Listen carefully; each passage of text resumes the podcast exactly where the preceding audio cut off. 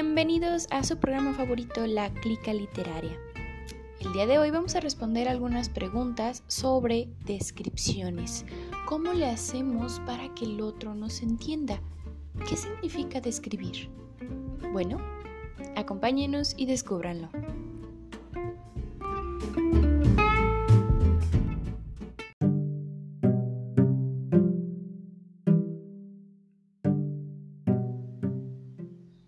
Vamos comenzando definiéndola.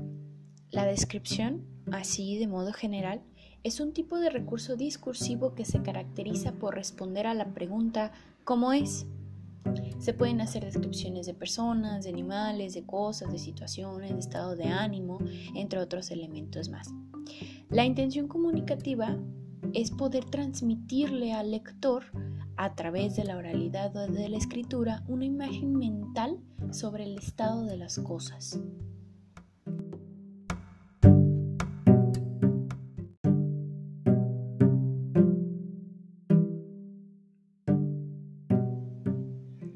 Volviendo un poco a la pregunta inicial, entonces, ¿cómo describimos un objeto?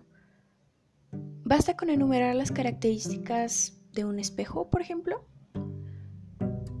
Pero también podríamos hablar acerca de lo que hace ese objeto, dónde está colocado, qué nos provoca incluso. Cuando hablamos de cosas intangibles, la descripción entonces se vuelca al área emocional, espiritual, lo intangible, lo que nos provoca, lo estético. ¿no?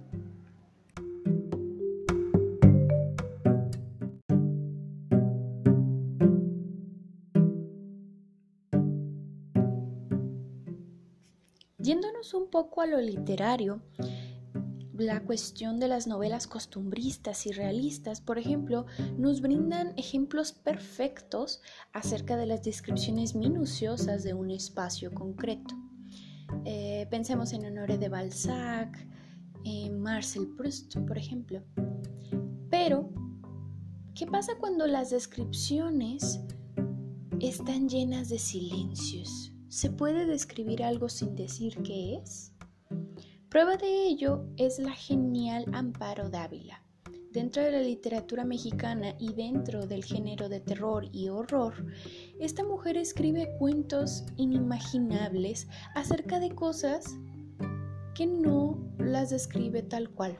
Esos silencios entonces, en cuentos como Alta Cocina, El huésped e innumerables más, nos dan a entender entonces que la descripción no solamente es enumerar características, también implica otros sentidos.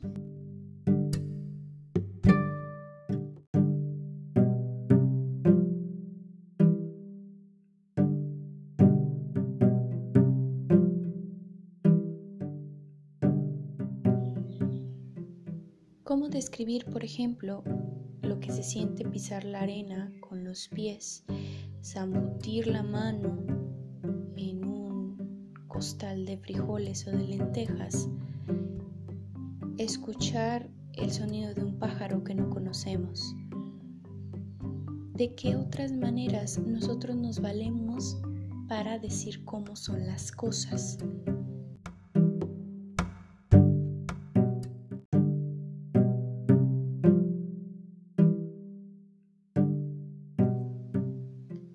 Para describir entonces siempre estamos utilizando adjetivos, tanto para descripciones subjetivas, es decir, aquellas que nos transmiten emociones, eh, que logran crear esas tensiones en nosotros y que se utilizan para pues cosas que no podemos hacer o las descripciones, descripciones perdón, objetivas que pues a final de cuentas remiten la imagen mental del objeto del, del que estamos hablando su localización espacial, sus rasgos físicos y bueno, a final de cuentas no permiten la ambigüedad.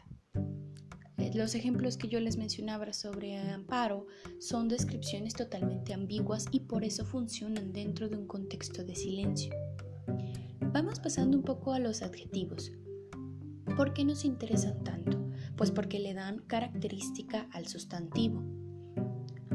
Eh, responden a lo que queremos caracterizar.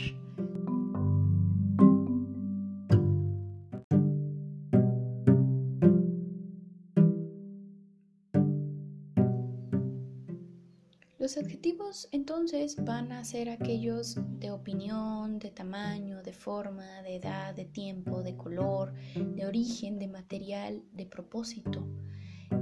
Todos ellos nos van a servir, incluidos los determinantes, claro está, para ir especificando aún más lo que queremos decir.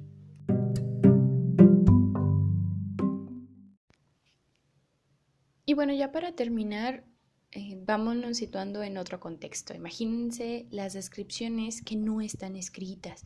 Piensen en el cine, en el cine de terror y horror. Lo que causa suspenso, lo que te crispa los nervios, es no saber qué va a pasar, ¿no? Tener este montón de tensión y ver el plano con la cara de la protagonista gritando desaforadamente y saber que el monstruo que está frente a ella, pues es terrorífico, ¿no? Pero ¿cómo es él? ¿Cómo lo está describiendo visualmente? No lo sabemos, entonces eso nos llena aún más de terror.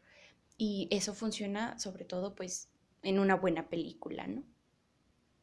Entonces, eh, cerrando un poco el tema, las descripciones son fructíferas dependiendo también del nivel de creatividad que tengamos para hacerlo. Entre más interesemos al lector, al espectador, pues nuestra descripción será mejor lograda. En fin, yo termino este episodio dándoles las gracias por escuchar. Ojalá todos los que me escuchen estén bien dentro de esta, pues ya llevamos 40 días, ahora sí, 40 de 40 y pues nada, que ojalá que las, todas las descripciones que hagamos de este periodo nos faciliten la vida para saber que lo real, lo real, lo real sobrepasa muchas veces la imaginación.